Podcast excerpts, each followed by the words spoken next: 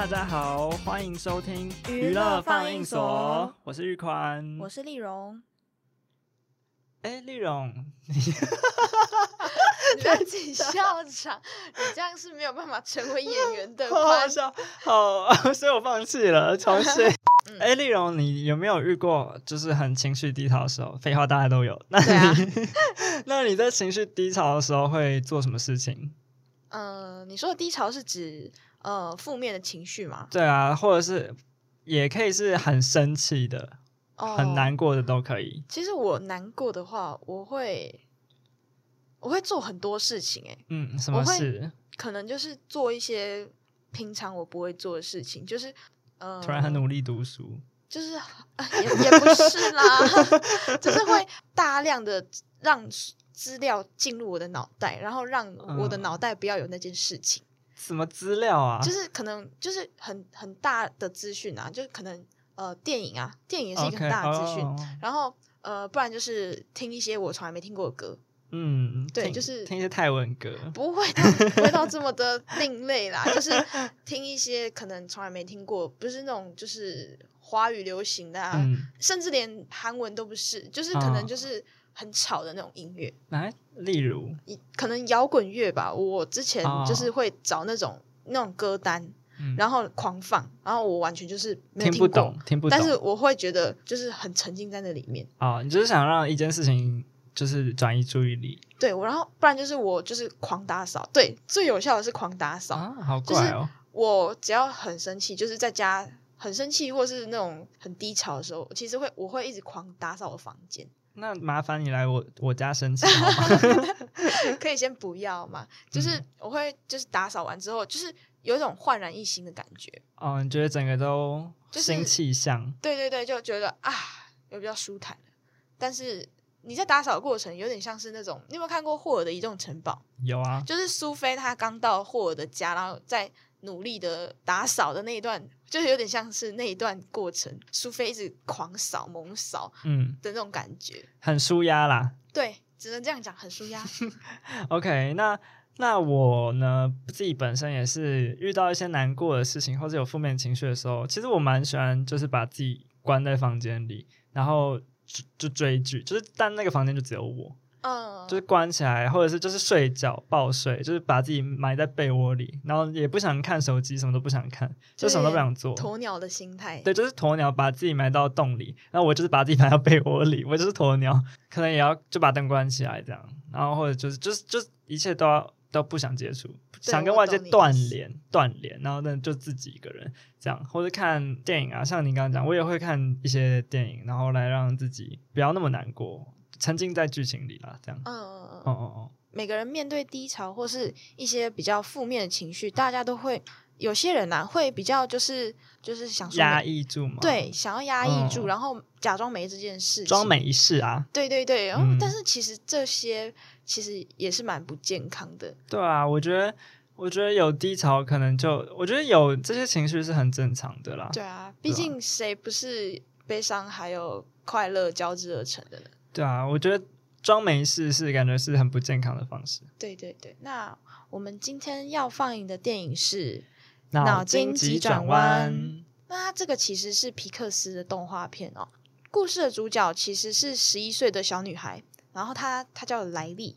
那她原本的个性啊，其实就是像普通的十一岁小朋友，就是很无忧无虑。她从小就是也是父母的开心果这样子，嗯，就是一个很活泼可爱的小女孩。Yes，但是在爸爸因为要工作的关系啊，所以要搬到其他的大都市。那当那个小女生莱利去。原本她就是满心期待，就是其实她是很兴奋要去那个新家的，是。啊但是她看到那个家，其实就是马上就是心情变得蛮低落的，因为那间房子就是呃有点像是台台北 旧旧脏脏的，然后没有之前住的大庭院，也没有漂亮的装潢。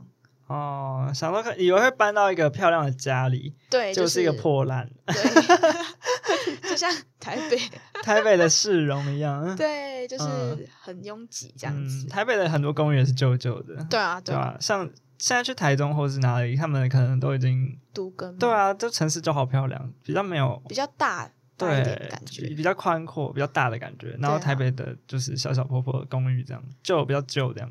对，那莱利他其实这个来到这边，那他心境其实也有很大的变化。透过他的大脑总部，就是呃，皮克斯在这边其实蛮厉害的，就是一个把一个很抽象化的，就是五种情绪变成五种小助手的感觉，这五个角色分别是乐乐，他是掌管快乐的情绪，，yes，joy。对，然后还有悠悠，Sadness，帮是大家上英文 是怎样？他就是比较。就是有时候会忧伤、忧郁的情绪，但都是他在控管。就是他们每五他们五个人的情绪都会影响到他们的主人来历，这样子。对对，然后还有第三个是怒怒，，anger，对，他就是掌管愤怒还有生气的情绪。还有一个叫做厌厌，disgust，他就是在掌管一些就是不这么让人喜欢，算是有点偏讨厌的那种情绪。我觉得就有点像是我们可能有些人不喜欢吃茄子这样，对就是那那个那种种情绪，不喜欢的呃感觉不要好恶这样的那种感对觉。嗯那然后还有最后一个是惊惊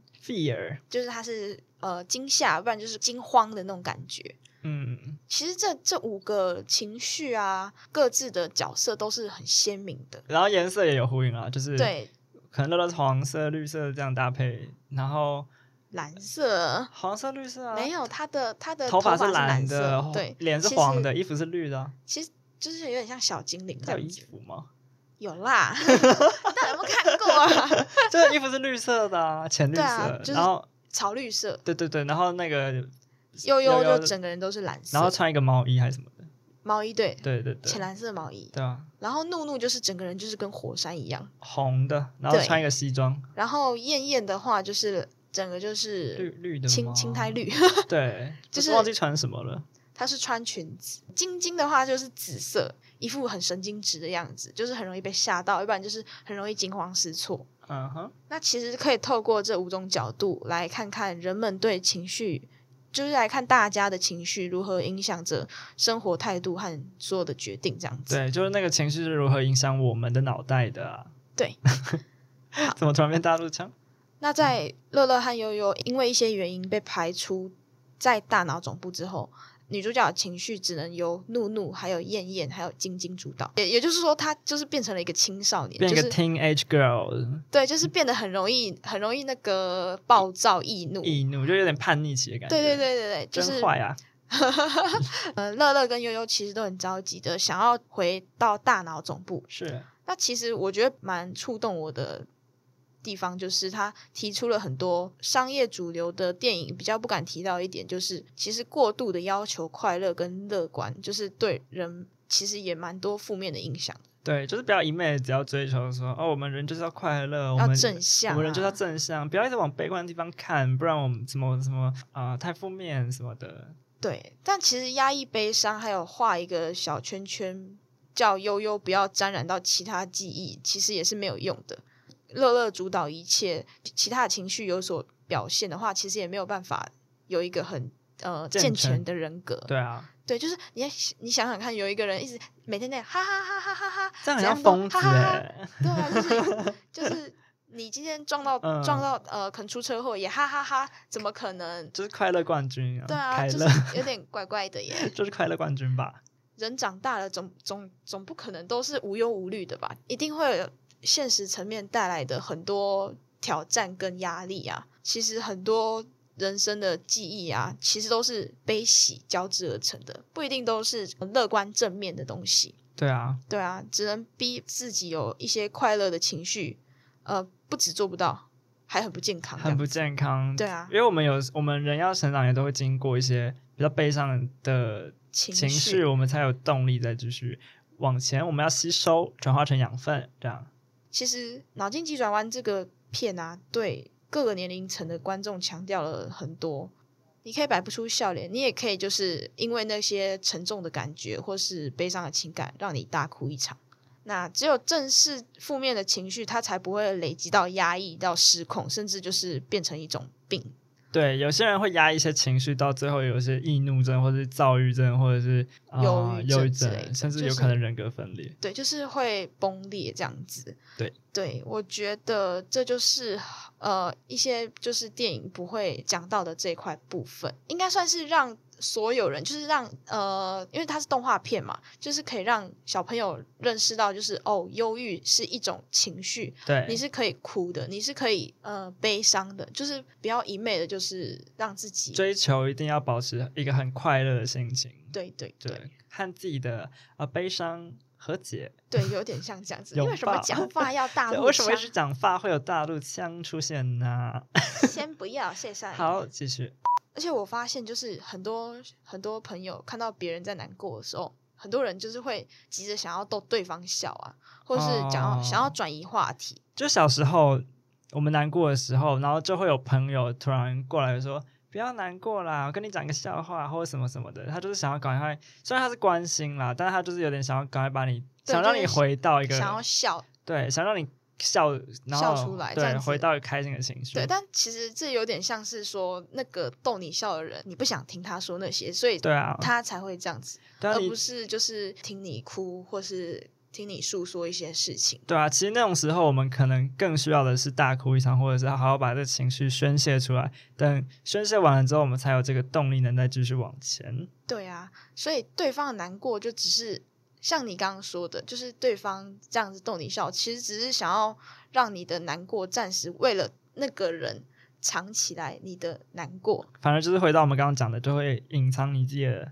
负面情绪，然后还要摆笑脸给你看对啊，对啊，其实一点都没有被解决的意思。不健康。对啊，在这个凡事都很强调正面思考的年代，也要提醒大家，就是有时候悲观可以带来同理心跟谅解，那它其实也有正面的作用。其实长大之后啊，快乐很少就是是纯粹的那种快乐，就不像小朋友因为拿到了呃可能老师的鼓励就很开心，甚至他可能那个鼓励就只是一个贴纸，嗯，就小朋友就会很开心这样子。嗯我不知道你有没有这样过诶、有啊，我们就是以前小朋友什么好宝宝印章之类的，荣誉大拇指啊，对，就是大家就会哇好开心，好开心。嗯，但是你现在在工作上或是在学业上，呃，如果受到老师的称赞，你可能就是还好，没有那么开心就。OK，谢谢这样。对，那其实年纪越大的人啊，脑中的乐乐在五种情绪的地位好像逐渐的变很低的感觉。就是以现在的人来讲的话，乐乐好像就不是主导的那个掌控权，应该就是成长的代价吧。我在想 好沉重。对啊，嗯，就是长大了都没办法像小小时候这样开心。小时候很容易一点，因为一点小事就感到很开心，可能可以快乐一整天，甚至你可能跟同学玩个捉迷藏，我去公园玩个游乐设施，你就已经很快乐了，快乐到不行，觉得那天是最美好的一天。但可能长大后，这些东西已经没办法满足你。对，啊，你就会变得比较就是乐乐就是快消失了。乐乐就是拜拜。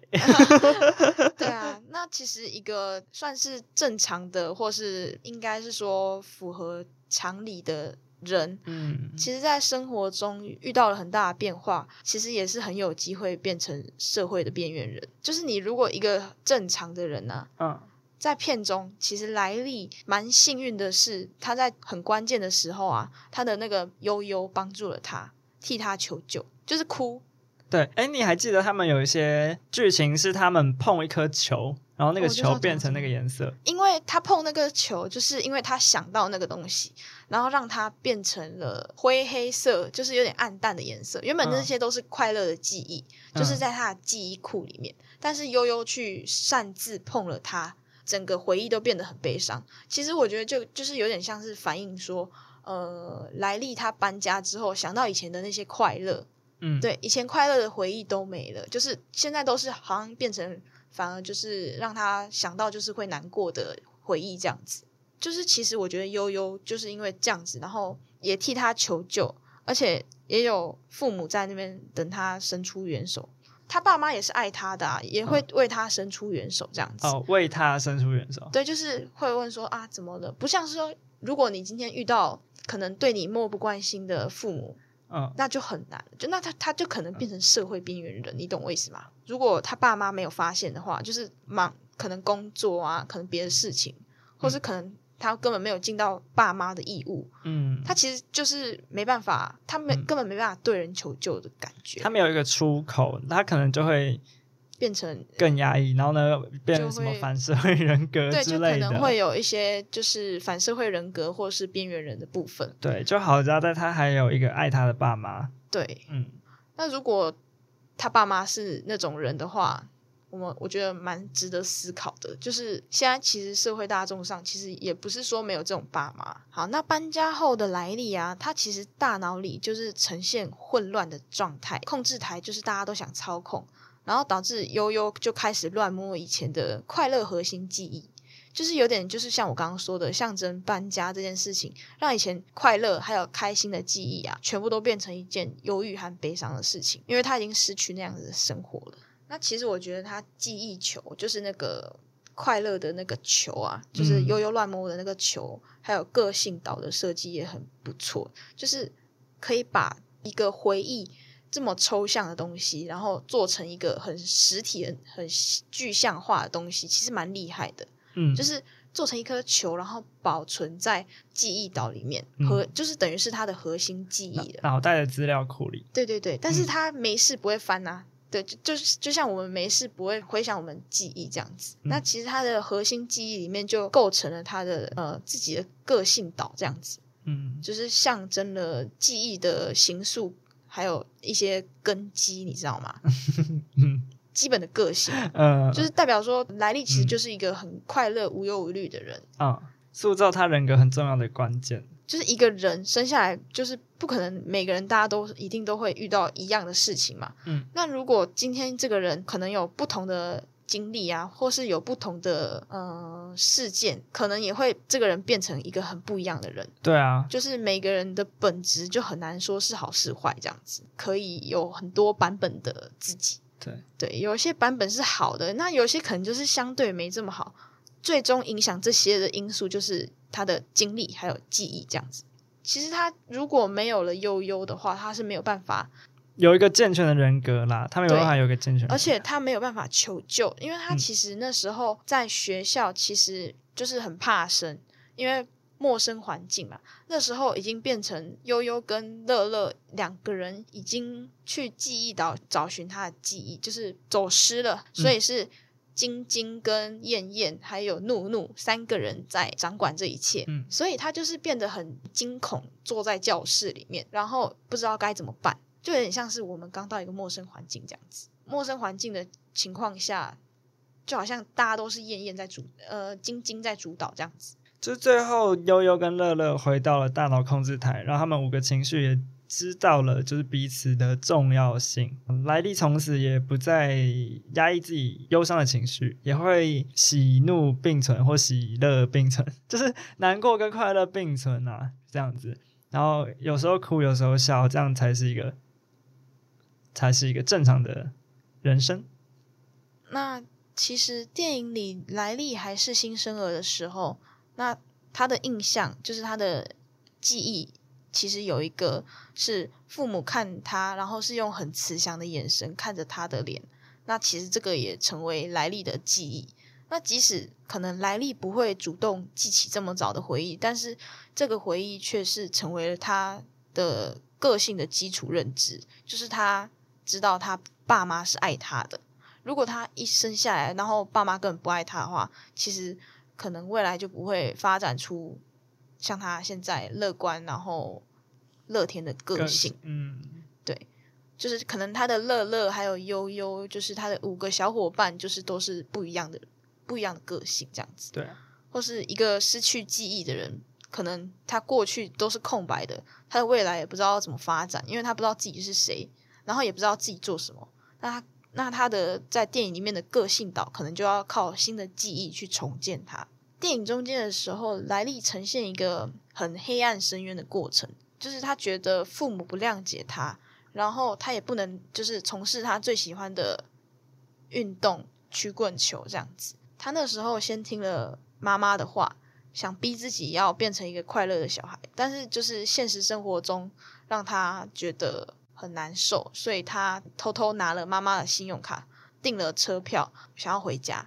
但是这这其实是违反，就是他爸爸妈妈从小告诉他的做人要诚实的这个理念，所以他其实有一点点自我良心不安，有点愧疚。对对对，然后搭上他一直没有说出口的那个感觉，那个悲伤的情绪，让他逼到了非常孤单而且非常无助的状态，所以他把所有的感受都。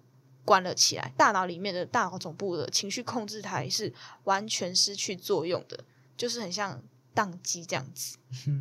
这蛮抽象的，就是其实一般人不会把大脑对情绪这个部分，然后描写这么具象化出来这样子。然后他这么做的时候，他的梦幻岛就是他的一些想象的空间，呃，对，想象的空间。又有一个他的儿时幻想朋友乒乓，乒乓。对，然后他那时候掉下去了黑暗深渊，那这其实也有点在象征，就是呃，当你越理解现实，那你的可能之前的幻想就可能就会遗忘，然后被忘却的感觉，嗯，也象征童年慢慢的就是消失的感觉，对对对。有一段是乐乐抱着快要被遗忘，然后变成黑白的记忆哭了起来，让他知道悠悠为何重要的一段啦。其实那段回忆是在讲说，他原本是不喜欢打冰上曲棍球的，他爸爸妈妈跟朋友的努力的情况下，他才渐渐的喜欢上这个运动，就是由蓝色转成乐乐的黄色。乐乐他哭着说：“可以整天看着这些来历的恶事回忆都不会腻。”这其实有一点点像是呃爸妈的感觉。玉宽，你爸妈会不会就是有时候会说啊，玉宽以前呃怎样好可爱哦，都以前都会做这些事情。然后就是有点像在回想自己以前小时候这样子。对他们就会说什么：“你看你以前怎么这么可爱？然后什么你你那时候还不会走路，然后妈妈妈还要怎么抱你什么的。”对对对，就类似那一种。就是我好像爸爸妈妈都会这样子，就是其实那是我们没办法去回想的回忆，但是其实那是在他们心目中算是一个自己回想的回忆，就是只有爸妈自己才会记得的回忆这样子。嗯。那其实爸爸妈妈都知道，就是孩子会忘掉大部分的以前的儿时往事，就是像我们刚刚这样讲的，只有爸爸妈妈自己可能才会自己记得。那这其实就是人生当中一个蛮感伤的事情，自己也没办法，因为自己就是想不起来，可能就是要三岁以前没有记忆。对呀，对呀，爸妈只有爸妈才会最记得那时候。嗯，那时候的你这样子。对啊，对啊，就是提醒了，就是很多爸妈不管带小孩多累多痛苦，就是只要看到孩子的调皮模样，就是会瞬间就融化这样子。觉得值值得啊！来历的爸妈其实也蛮多小细节的，他爸妈的那个主导的权利啊，其实都不同诶，就是都不是乐乐这样子。嗯，他妈妈的脑袋当中的五种情绪，负责主导的其实是悠悠诶。哦，而且那个悠悠也会跟着妈妈的外形去做变换，就不像来历的那个悠悠，嗯，长得这么的跟跟来历不像。对，就是呃，就是反正他们的那个人物的穿着啊，还有样貌都会随着主人更换这样子。那他主导的是悠悠嘛？那其实就是暗示了大人世界的现实问题，就是比较现实层面的问题，所以常常会看到妈妈很忧心这样子。这或许就是也是在暗示帮助他可以更容易观察别人的心情。像她有一段就是知道她丈夫就是她爸爸最近很烦心，所以希望就是他希望他来历可以摆笑脸给他爸爸看。那爸爸的脑中主导的情绪是怒怒。同一个实况下，他根本没有发现女儿有什么不同的地方，也不知道老婆到底说了什么，就是很生气的时候都会这样子。嗯，对对对。他爸为什么要生气啊？因为工作的问题吧。OK。你爸会吗？我爸会啊，我爸感觉就是怒怒在操控，就是我妈就是真的典型悠悠啊啊，然后我的话可能，我觉得我自己可能就是。悠悠加晶晶吧。很长，忧郁又很长，惊吓。对啊，那玉宽你呢？我觉得我是燕燕跟乐乐，诶嗯，乐乐吗？有，对我觉得我是燕燕跟乐乐，怎么说？因为就是很长很长，我觉得我很多时候是情绪是开心的啦，可是我觉得我可能就是在嗯没有没不需要开心的情况下，我可能就会表现出有点冷漠的那个态度。就比如说我可能跟熟的人相处，我表现出是比较开心的感觉。可如果今天看到一个陌生人，然后呢，他可能在公车上，然后有点不往里面走之类的，就是很挤，他可能不往里面走，然后我可能就会表现出比较厌恶的态度，就比较不会是用就等于说那时候是燕燕在主导，对对对，就是我不会，如果但你大部分都是燕燕在主导吗？不是吧？那就是悠悠在主导啊，那就是乐乐乐在主吗导。你觉得有吗？我觉得应该算是乐乐在主导偏多诶，干嘛呢？我觉得，要不然你是怒怒嘛，听不见其他人的声音，就是自己在发怒这样子。可是我觉得怒怒比较偏，已经偏发狂嘞，因为我我觉得我个人是没有到那么发狂，我觉得我就是乐乐还是乐乐还是乐乐或乐乐七八十，怒怒二十，然后跟一点艳艳这样。那刚刚讲到就是莱利，他不是偷他妈妈的信用卡去刷一个车票，然后离家出走的故事吗？那我自己本人其实就是莱利本人，又是莱利本人。嗯 OK，反正因为我以前也有个故事，就是我当时大概是国小国中，然后那时候也是和家里吵架，嗯，然后吵得很不可开交，因为那时候吵架就会想要逃离现场。对，然后就一气之下，我就是大甩我家大门，然后呢就离开呃家里。但那时候因为已经是晚上大概九点十点了，然后我也其实没什么地方可以去，然后我就去了那个二十四小时不会打烊的麦当劳。在里面吗？对我就在那里，然后因为那时候没什么钱，然后我就从我房间里拿我哥的钱，我好坏，我拿了，就真的跟莱利一模一样。我真的是一模一样，我就是莱利本人，我好叛逆。然后我那时候可能乐乐跟跟悠悠不知道跌到哪里去，跌到深谷里，然后就拿我哥，好像我记得也才两三百块吧，然后就去麦当劳，然后坐着，然后在那边买了东西吃。就是我那时候在麦当劳吃东西的时候，看到有个老先生，他就是也也有点汉堡吃，但他吃的方式是把那个汉堡咬到嘴巴里，然后嚼嚼嚼嚼嚼，之后他吸完那个汁之后把它吐掉，哈，超怪，他是在吸他的汤汁？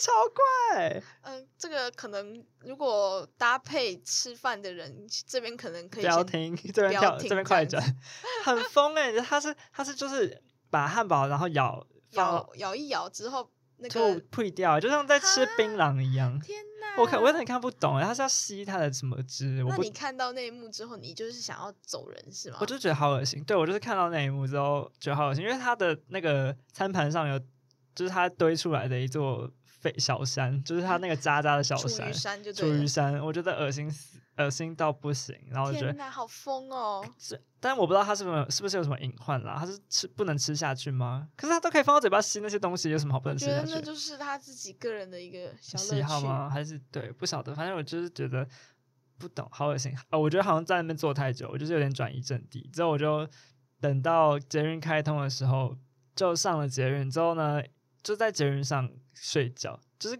有是搭了没有捷运哦，没有目的地的那种，没有目。的地，我就是搭的那台捷运，然后就是睡觉，在松山新店线，会不会太明显？会会不会讲的太明确我？觉得还好哎，就是你就是在那条那条线上，然后一直来回搭嘛。对，我就来回搭，我就在那里，就是投靠的那个隔板，然后呢，就是一直就在那里睡觉，然后呢，到下午大概一两点，就是已经从昨天晚上十点多到隔天下午一两点，啊，这么久啊！对，捷运我记得可能六点多就开了，不是吗？对对对，然后我就是直接早上等他开的时候，我马上就是等于是说你开，然后坐了六七个小时的捷对运，我，印象中是因为我就是靠在那里，然后就是一直睡，然后我也不管，我也不管别人怎么样，我也不管到哪一站，我就是头站搭到尾站，然后一直来回。然后我记得我那时候最后刷出就是那个要 B 卡，都刷很贵诶，五五十几块，即便我在同一个站下车哦，但还是五十几块。我不知道为什么，可能是我在里面待太久嘛，可能它会不会算是？时数啊？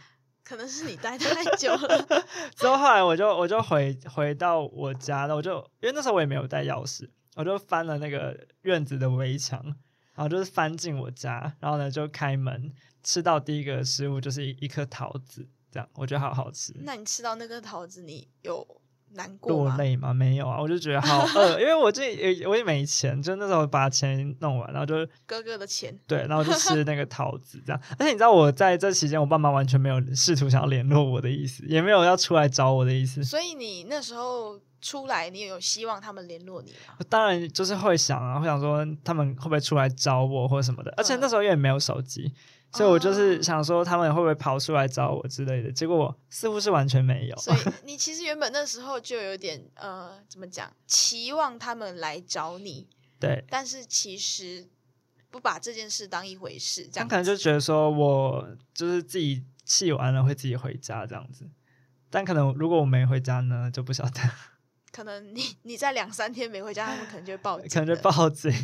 对啊，这就是嗯，路程上可能你心境也会有发生一点转变，就是从一开始很生气、怒怒，从怒怒到后来，停止作用。但后来我记得我，但我后来回家也是没什么情绪，就是放空，可能没有任何人在我的大脑中枢那边操控我。就是停止作用了。对我就是回家，然后就这样。然后我后来爸妈回来就也看到我，然后我就装没事，装没，大家都不装没事大，家都装没事了。也没有讲开诶，其实也没有就是跟电影里的来历一样，可能跟爸妈讲开和解什么没有诶，我就是我们就是装没事，可能是呃华人的陋习，害羞 嘛，对就是好像普遍的大家都会这样子，就嗯很难就是跟家人敞开心胸，对，就很很难跟就像来历一样，就是敞开心胸的跟爸妈说我很难过，我我很怎样，我我想怎样，对啊，然后对不起什么的，都都没有，根本就不太会跟爸妈讲对不起，对啊，你会跟爸妈讲对不起吗？呃很少。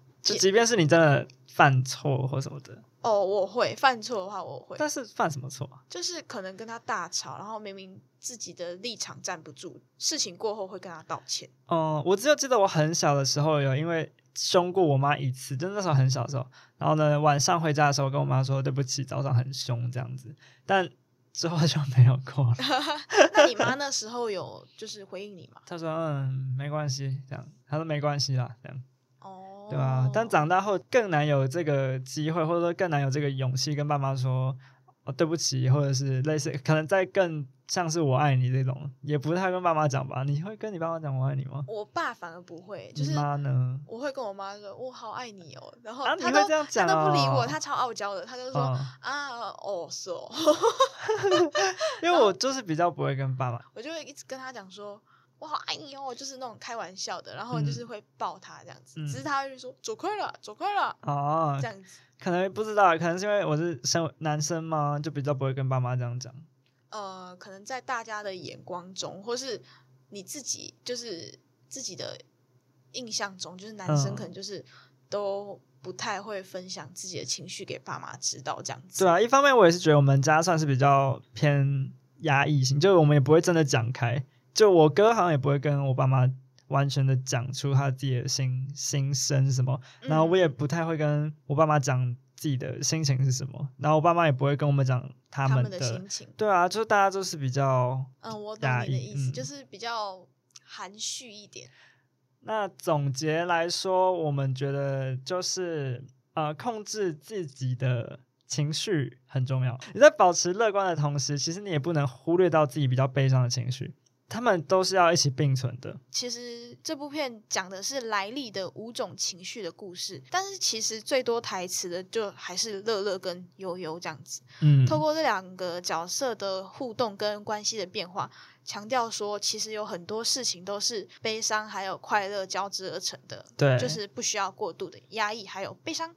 对，我觉得这样才会呃，比塑造比较健康的人格啦。对，那如果我们在感到悲伤或是愤怒啊，还有焦虑或是沮丧的那种情绪啊，其实这些情绪都是大家生命中不可避免的一部分。对，那当我们遇到这些情绪的时候，其实我们可以试着用几个方法来和这些负面情绪共存啦。提供五个方法跟大家讲。就是第一个的话，就是承认自己的情绪。对，那你不要否认它，那也不要对自己的那个情绪感到愧疚或是自责。对，然后你还要认真聆听自己的感觉，了解他们到底的来源是什么，是什么？为什么会让你产生这个情感的原因。第二点是要面对自己的情绪。其实你要学会面对自己的情绪，还有接受它，其实是真的很难。但是也不要让情绪支配自己的行为，还有那个思维。对，那第三个就是我们要找到情绪的出口。可以透过写日记啊、运动，或者是和你朋友聊天的方式来舒压你自己的情绪，那帮助自己减轻情绪的对你来对你的负面影响。再来的话，就是要跟情绪找到一个平衡，嗯，学会找到一种平衡，可以让你的正面跟负面情绪共存，就是让悠悠跟乐乐共存啦。对。就是当你感到压力的时候，可以试着放松自己，让自己做一些呃会让自己感到比较快乐的事情，比较呃舒缓一点的方式。对，然后帮自己找到一个平衡，恢复情绪这样。那总之，和负面情绪共存是一个很很重要的情绪管理，那可以帮助我们更好的应对生活还有挑战，保持情绪的稳定才会是比较健康的方法。对。那我们今天就先分享到这边，大家下集再见喽，拜拜。